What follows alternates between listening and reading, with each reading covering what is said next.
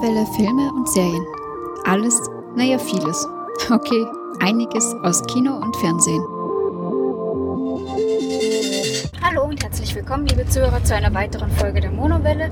Wie ihr wieder schon hören könnt, haben wir eine Filmfolge für euch und natürlich ist auch der Jan dabei. Ja, hallo, freut mich, bei meinem Format dabei sein zu dürfen. Ich hoffe, man hört es nicht allzu stark, aber ja, wir haben wieder eine Filmfolge für euch. Es geht um Tor 3, beziehungsweise, wie hieß der? Tor, Tag der Entscheidung, Untertitel noch Ragnarök, wenn ich das richtig habe. Ah, okay. Also der dritte Teil von Tor, durchstrich mal. Genau. Ja, ähm, wie gesagt, dritter Teil. Worum geht's denn? Im ersten Teil haben wir gesehen, wie irgendwelche Alienwesen, aber mythologische Wesen die Erde angegriffen haben und Thor das verhindert hat, sich dort in eine menschliche Dame verliebt hat. Gemimt von Natalie Portman. Im zweiten Teil äh, ging es dann mehr in mythologische Wesen. Da hat ihm dann vor allem sein Bruder Loki übers Kreuz gelegt, aufs Kreuz gelegt. Ähm, es ging wieder um die nette Dame, nämlich Natalie Portman mit. Und im dritten Teil schmeißen wir einfach mal alles komplett um und eigentlich müsste er heißen Guardians of Thor. Warum komme ich dann später noch drauf? Im Endeffekt geht es darum, ja, Thor hatte doch eine Schwester, beziehungsweise Thor und Loki hatten eine Schwester. Ähm, der Vater stirbt, das wussten wir mehr oder minder im zweiten Teil schon, weil da wird er ja quasi schon von Loki ausgetauscht am Ende. Der Handlungsstrang wird sofort wieder aufgegriffen. Die Schwester kommt nach Asgard und will quasi ihren rechtmäßigen Thron einnehmen. Das Problem ist nur, dass die irgendwie am Weg dorthin zur Göttin des Todes wurde. Wie weiß man nicht so genau. So ist es halt einfach so, zack, Statement. Und mehr oder minder schmeißt sie Loki und Thor aus Asgard, die halt ihren Weg zurückkämpfen müssen, um Asgard letzten Endes zu retten. Oder nicht. Also halt Mission Asgard retten. Ja, genau. Kann man so ganz gut zusammenfassen. Um, schauspielermäßig, wir haben wieder Chris Hemsworth, der wie in allen Teilen davor und natürlich auch bei den Avengers immer den Tor spielt. Um, wir kennen ihn auch aus uh, Snow White and the Huntsman. Um, wir haben Tom Hiddleston, der den uh, Loki spielt, seinen Halbbruder. Ähm, den kennen wir auch aus, jetzt ist es mir wieder entfallen. Mad Manager, für den hat er letztens auch einen Golden, also für die Serie hat er letztens auch einen Golden Globe erhalten. Äh, genau, den Golden Globe, genau, ist richtig. Ähm, wir haben wieder den Mark Ruffalo als Bruce Banner. Hulk. Ja, genau. Hulk natürlich, das grüne Monster, da ist so sein bekanntestes, würde ich soweit sagen. Ähm, Anthony Hopkins, Odin, den kennen wir natürlich aus Hannibal und Schweigen der Lämmer. Für Schweigen der Lämmer gab es, glaube ich, auch einen Oscar. Ja, jetzt auch sehr bekannt für Westworld halt. Da haben wir ja generell dann noch einen zweiten Charakter dabei, der in Westworld dabei war. Oder wo wir ihn ganz zuletzt gesehen haben, noch dieses Jahr, war Transformers. Ja, leider für ihn. Kate Blanchett, auch eine bekannte Größe, natürlich Herr der Ringe, da auch als beste Nebendarstellerin meines Erachtens ausgezeichnet mit dem Oscar und zuletzt äh, Hauptdarstellerin in Blue Jasmine oder Jasmin gab es einen Oscar als beste Hauptdarstellerin, 2014 glaube ich, egal. Ähm, Benedict Cumberbatch, äh, wieder unser Doctor Strange, den kannten wir schon aus einem Extrafilm der Marvels. Ähm, ja, Idris Elba auch natürlich in letzter Zeit wieder in vielen Filmen, zuletzt im Dunklen Turm mit dabei gewesen. Der spielt unseren Heimdall, den Hüter dort. Tessa Thompson ist die Walküre, die wir auf dem Weg zwischendurch mit ähm, aufgabeln sozusagen. Die letzte Walküre, die sehen wir auch in den Serien ähm, Westworld und Heroes. Jeff Goldblum als Grandmaster, ja, das ist soweit mal das Wichtigste, würde ich sagen. Ja, zwei wichtige Details gleich. Einerseits einmal dazu, Natalie Portman ist nicht mehr dabei und das ist ein riesen, riesengroßer herber Verlust, da komme ich mal später mit der Behandlung noch stärker dazu. Zweiter Punkt, wir wussten aus dem Trailer schon, dass Hulk dabei ist, weil da baut ja der ganze Trailer drauf auf.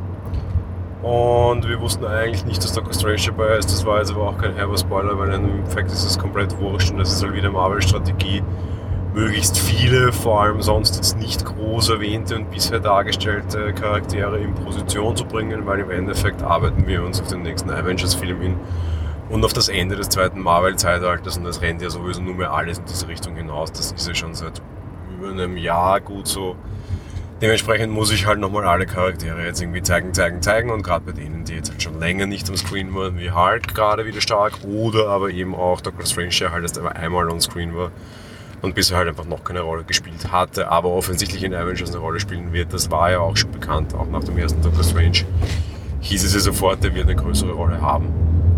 Ja, ich muss sagen, ich finde diese Verflechtung immer ganz gut. Eigentlich gefällt mir das auch soweit. Aber egal. Ähm, wie fandst du denn die Darsteller? Ich fasse das gleich generell ein bisschen stärker zusammen ich muss mal eins vorneweg schicken. Ich war nie ein Fan von Thor. Ähm, generell, so von der ganzen Story her und so. Und gerade der Film ist für mich in jeder Hinsicht so ein, so ein absoluter Grenzgänger. Die wandern die ganze Zeit an einem ganz schmalen Grad und überspringen den aber jederzeit einfach in jeder Hinsicht super in jede Richtung. Schauspielermäßig ist es eigentlich extrem angerichtet und das ist, glaube ich, so ziemlich das Franchise mit den meisten wirklich bekannten Namen drinnen und auch wirklich mit richtig dicken Oscar-Darstellern. Die stechen für mich raus. Anthony Hopkins macht das, was er macht, gut, aber ist sehr wenig zu sehen spielt aber halt wie immer eben den alten Weisen, die alte weise Vaterfigur, die vielleicht auch ein bisschen fragwürdige Motivationen hat und ein bisschen Dreck am Stecken. Das wussten wir ja auch schon in den ersten zwei Torfilmen. Äh, Kate Blanchett gefällt mir sehr gut. Aber auch nur, weil ihre Rolle das hergibt. Sie ist die Böse, sie ist eben die Schwester und die Göttin des Todes. Das haben wir ja auch schon im Trailer und sie overacted die ganze Zeit extrem. Zum wirklich Schauspielen kommt die nie, die ist immer nur auf Messerschneide, bewegt sich dort aber immer relativ gut entlang, ähm, wird aber auch unterstützt durch extrem inszenatorische Gewalt. Ähm, ich meine jetzt nicht, dass es gewalttätig wäre, das auch mitunter, aber einfach die Dame, die mittlerweile doch schon ein bisschen älter ist, sieht überhaupt nicht so aus, da hilft aber einfach CGI einfach extrem gut. Ich bezweifle, dass Kate Blanchett auch nur einen Ansatz kämpfen kann. In dem Film ist sie aber die beste Kämpferin, die wir je gesehen haben. Äh, und auch optisch einfach wahnsinnig toll aufgemaschelt. Damit meine ich jetzt nicht, dass die irgendwie eine schlechte Figur hat oder sonst irgendwas oder irgendwie Bodyshaming misst. Das ist nicht mein Ding. Aber einfach in die Richtung, wie, wie diese Rüstung aufgemacht ist, wie die Effekte rundherum aufgemacht sind, wie ihre komische Krone da aufgemacht ist, die offensichtlich auch Kraft verleihen dürfte. Das ist alles extrem gut. Schauspielerische Leistung generell, aber um endlich auf den Punkt zu kommen, eigentlich mies. Was einfach nur daran liegt, dass ihnen nie jemand eine Chance lässt. Ich bin generell kein Fan von Hemsworth und ich bin jetzt auch nicht der allergrößte Fan von Hiddleston, aber Fakt ist, selbst wenn das die besten Schauspieler unter Gottes Erde, also unter Gottes Sonne wären, wäre es wurscht, weil der Film lässt ihnen einfach, egal wem, überhaupt keine Chance. Die Dialoge sind irre flach, irre blöd, irre cheesy. Sie versuchen ein bisschen Pipi-Kaka-Humor reinzubringen, was nicht klappt. Ähm, und sie überspringen immer wieder diese, diese Humorgrenze, finde ich so ein bisschen schwierig. Und ich habe es im Kino schon so halblaut leider von mir geben müssen, wirklich äh, zwei Cent für einen Dialogautor. Das war wirklich übel geschrieben und dementsprechend hatten die Schauspieler einfach überhaupt keine Chance. Es war komplett chancenlos leider.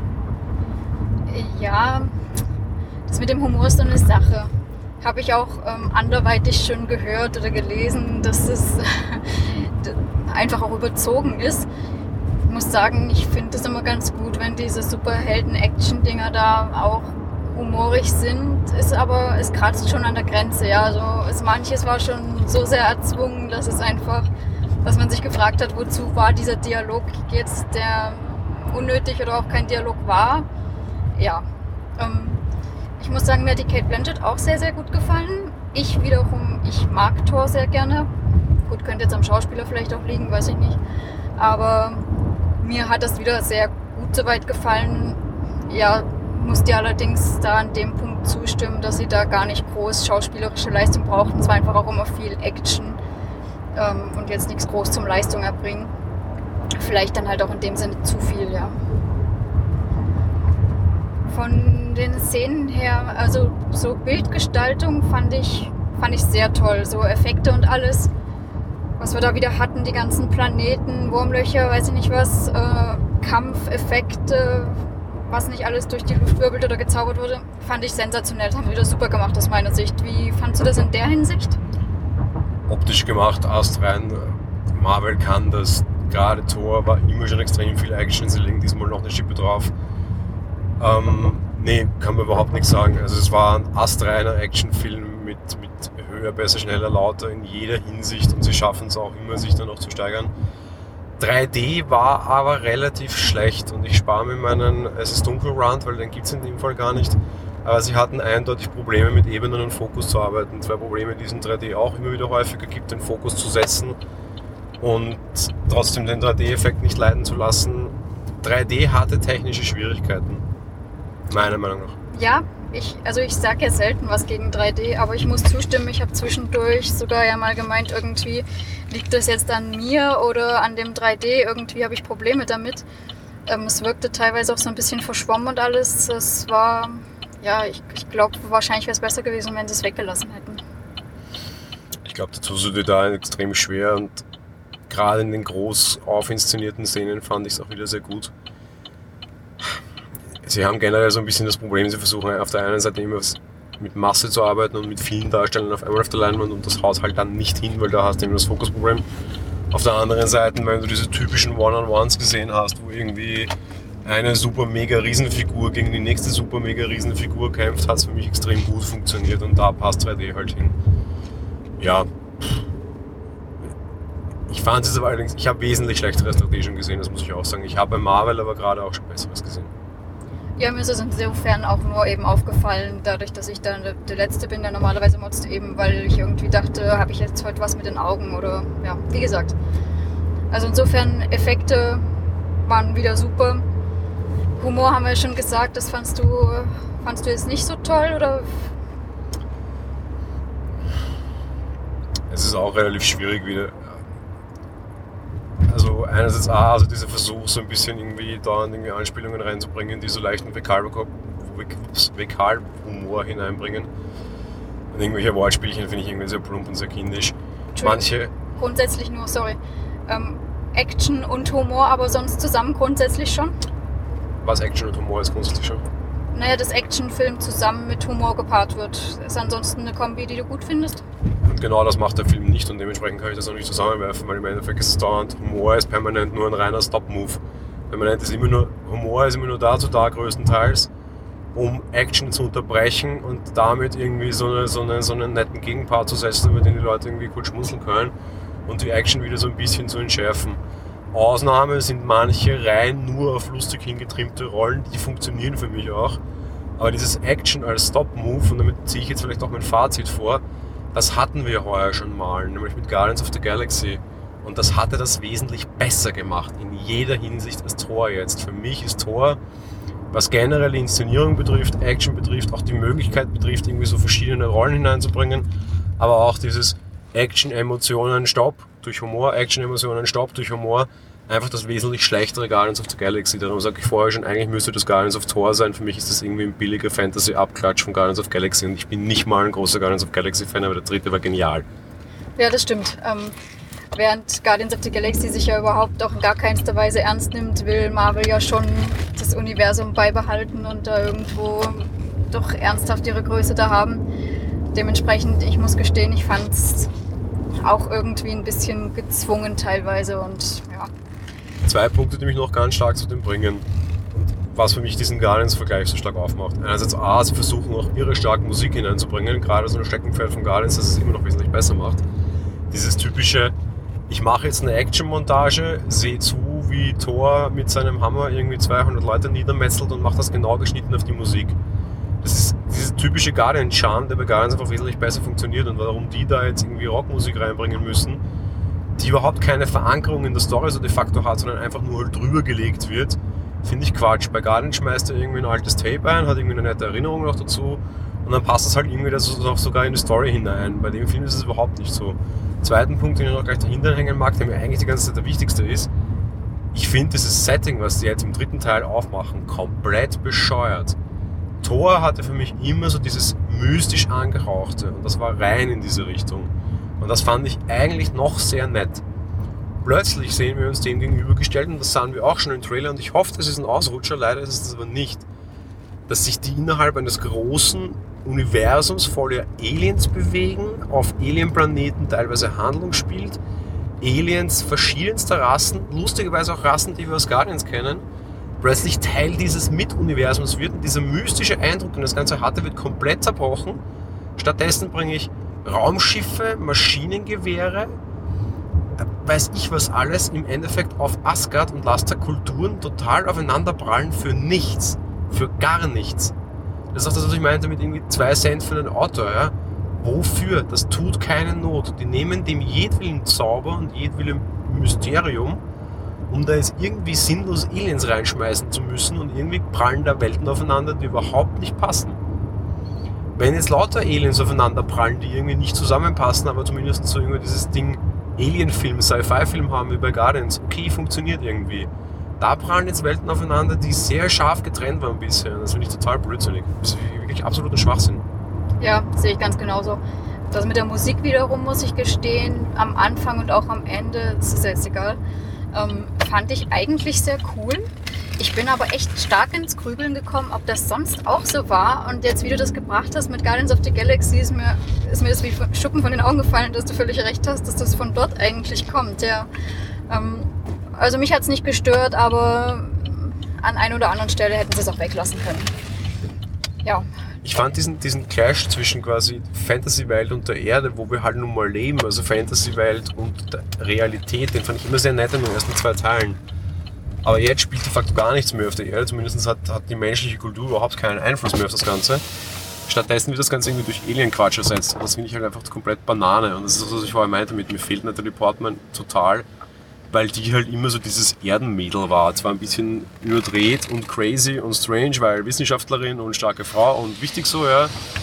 Aber es war so diese Erdung dieser Fantasy-Welt immer. Und er ist ja dann eben auch runtergefahren als der Gott des Donners. Und sie knallt ihm mal eine, weil, äh, wo warst du jetzt? Ja? Also, ups, ist mir rausgekommen. Und knallt ihm noch eine, wo warst du? Einfach dieses A, nett emotional und B, halt diese, diese Erdung, die das Ganze dadurch immer hatte. Ja? Und die fehlt jetzt extrem und stattdessen, dass das irgendwie geerdet ist, rutscht das komplett ab und du hast irgendwie eine, eine Mischung aus Aliens und äh, irgendwie halt Asgard und äh, und es tat echt keine Not und für mich ist es einfach wirklich, Guardians of Thor trifft, müsste ich einen Artikel dazu schreiben, was ich Gott sei Dank nicht mehr muss, wäre das meine Überschrift zu dem Ding. Es ist irgendwie jetzt wie Guardians of the Galaxy 3,5 mit, mit irgendwie äh, versucht mythischen Anstrich, der nicht mehr funktioniert. Ich stelle damit fest, uns fehlt in letzter Zeit in den Filmen immer der weibliche Gegenpart. Ja, absolut. Wir hatten zuletzt, ähm, wer es nicht gehört hat, ist, ist ja egal, in Fuck You Goethe 3, da hat uns auch die weibliche Hauptdarstellerin aus den letzten Folgen gefehlt. Und das haben wir jetzt hier wieder. Muss ich dir völlig recht geben. Ja, aber. Ein Problem habe ich noch. Ja, Entschuldigung. ähm, ich sage ja immer schon bei Marvel-Filmen, und das habe ich jetzt auch in dem Podcast schon öfter gesagt, dass ich mir irgendwie die Angst mache, wie die höher, besser, lauter quasi immer noch erreichen wollen. Und sie fahren halt jetzt wieder irgendwie mehr Götter auf und das verstehe ich ja alles noch, aber auf der anderen Seite nehmen sie sich jegliche Schauspannung aufzubauen. Weil einfach immer für eine Maßnahme eine andere Maßnahme kommt, die bisher nie etabliert war, nie vorgestellt und nie storymäßig eingeführt war, aber ist ja wurscht, es geht halt trotzdem wenn irgendwie das 20 Meter hohe Vieh kommt, dann ist es völlig wurscht. Dann haben wir halt noch ein 30 Meter hohes. Es hat nichts Konsequenzen, was passiert. Es hat nichts irgendeinen Einfluss auf irgendwas. Und immer wenn du denkst, ho, wie kommen die da jetzt wieder raus? Ja, dann finden wir halt einfach noch was, mit dem wir wieder rauskommen. Und das finde ich irgendwie gar arg schwach. Du, du merkst es ja schon, dass sie, dass sie sehr wesentliche Dinge gleich am Anfang des Films komplett verheizen. Dass irgendwie drei extrem wichtige Dinge innerhalb von zwei Minuten passieren, weil es einfach egal ist, weil, hey, Super Size Me, wir können jederzeit immer noch ein neues Kaninchen aus dem, aus dem Hut zaubern und irgendwann ist es halt kein Kaninchen mehr, sondern das Kaninchen ist grün und heißt Hulk. Und dann noch ein größeres Ding und noch ein größeres Ding und wenn das Ding dann so groß ist, dann machen wir halt das super große, mega große Ding. Aber die werden nie etabliert, die werden nie aufgebaut. So Dinge, die in den ersten zwei Teilen wichtig waren und große Reliquien waren, wie zum Beispiel dieser Tesserakte, der liegt einfach da. Das ist ein netter glimmender Würfel. Ach Gott, ist doch egal. Im zweiten Teil haben wir geglaubt, er kann alle Welten zerstören und knechten und sonst irgendwas. Mittlerweile, Spielzeug, wir sind auf Level 3, was auf Level 2 mehr interessiert, kein Schwein mehr. Schwach, echt schwach. Und es geht ihnen, es geht ihnen jetzt wirklich diese Superlative aus. Und ich bin sehr gespannt, wenn die einen vierten machen, was wir wahrscheinlich dann irgendwann nach dem zweiten Finale quasi und dem Ende der zweiten, des zweiten Lebenszyklus von Avengers kriegen werden irgendwann, weil die Torreihe funktioniert. Vor allem bei weiblichen Marvel-Fans, weil Hemsworth halt ein Fasher ist, das ist auch total okay. War ja bisher auch nicht schlecht, aber in dem Fall, gerade bei Thor, jetzt werden ihnen echt diese Super Size Mies massiv ausgehen, beziehungsweise sie sind ihnen schon ausgegangen, das stört mich auch groß. Ja, da gebe ich dir vollkommen recht. Das sind wirklich einfach nur noch, noch größer, noch schneller, noch stärker und äh, 50.000 Gegner statt 10.000. es wird tatsächlich immer zu viel. Ähm, damit haben wir mehr oder weniger auch schon ein Fazit gehabt oder ist da noch was Großes mhm. hinzuzufügen soweit? Das, es klang jetzt alles sehr negativ und eigentlich ist es das für mich aber eigentlich nicht, was jetzt sehr blöd klingt. Der Film hat extrem viele Schwächen und der Film hat extrem viele Probleme für mich, aber auf der anderen Seite funktioniert er aus einer Hinsicht sehr gut. Es ist ein relativ stumpfer, wirklich gut inszenierter Action-Superheldenfilm. Wenn du mal so den Teil mit Story und Co. einfach außer Acht leist und einfach nur sehen willst, wie sich immer stärker und immer größer werdende Helden zwei Stunden lang gegenseitig verkloppen. Entschuldigung. Und du noch ein bisschen lachen willst, ohne dass du dir jetzt auch darüber groß Gedanken machen willst. Es ist einfach ein Actionfilm, Punkt. Es ist wie bei, bei vielen anderen normalen Actionfilmen, der spielt in einem Superhelden-Universum und du kannst nochmal ziemlich stark auf, auf irgendwie die Effekttube drücken. Und die Effekte wirken nicht schlecht, sondern die sind super gemacht. Für mich auch ein gutes Gegenbeispiel heuer zum Beispiel war Transformers. Der war in jeder Hinsicht einfach Schrott. Der war Schrott gemacht, der war noch schrottiger geschrieben, der war auch einfach von der technischen Umsetzung her größtenteils Schrott. Da hat man sich noch mehr dieser ganzen Storybehelfer beziehen müssen. Das war alles kompletter Mist. Der Film schwächelt massiv bei allem, was irgendwie menschlich, storytechnisch sonst was ist. Aber zumindestens diesen ganzen Action-Zirkus mit den Superhelden, den macht er echt gut.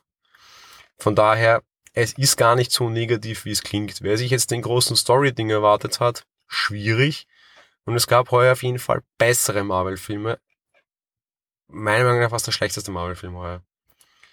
Und meiner Meinung nach war es sogar der schlechteste Superheldenfilm heuer, weil selbst DC war mit Wonder Woman besser als das.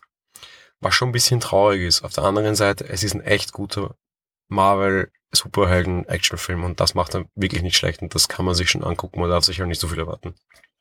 Ja, ich schließe mich insofern an, dass Marvel die Superheldenfilme einfach so weit drauf hat, das kann man nicht anders sagen. Sie liefern da immer eine solide Leistung ab aus meiner Sicht. Effekte toll, wie gesagt, ich mag auch Thor, ich bin auch Fan und obwohl ich Fan bin, eben sage ich ja, es war ein bisschen überzogen. Aber man kann ihn sich ganz gut anschauen, also von dem her.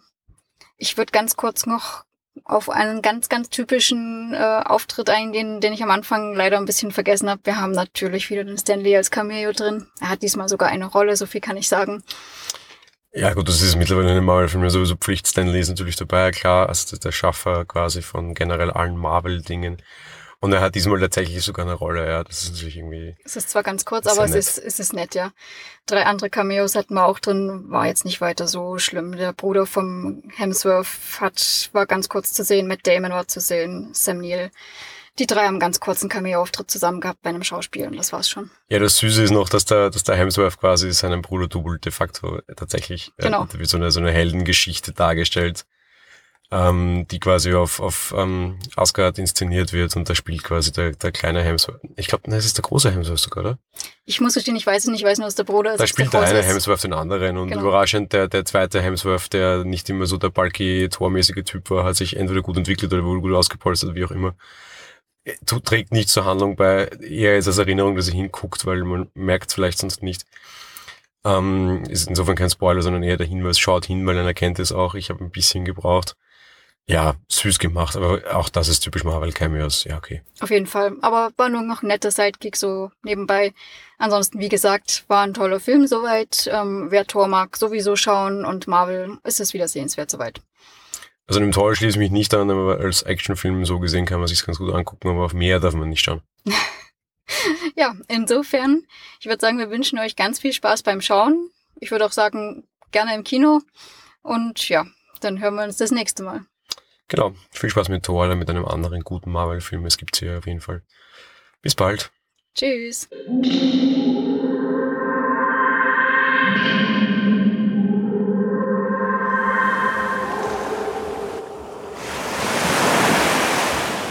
Monowelle ist ein kostenloser und privater Podcast von Jan Gruber. Mehr Informationen dazu findet ihr unter www.monowelle.at. Abonniert den Podcast mit iTunes oder dem Podcatcher eurer Wahl. Wir freuen uns über Kommentare auf der Webseite, Audiokommentare, Empfehlungen oder gar Bewertungen bei iTunes.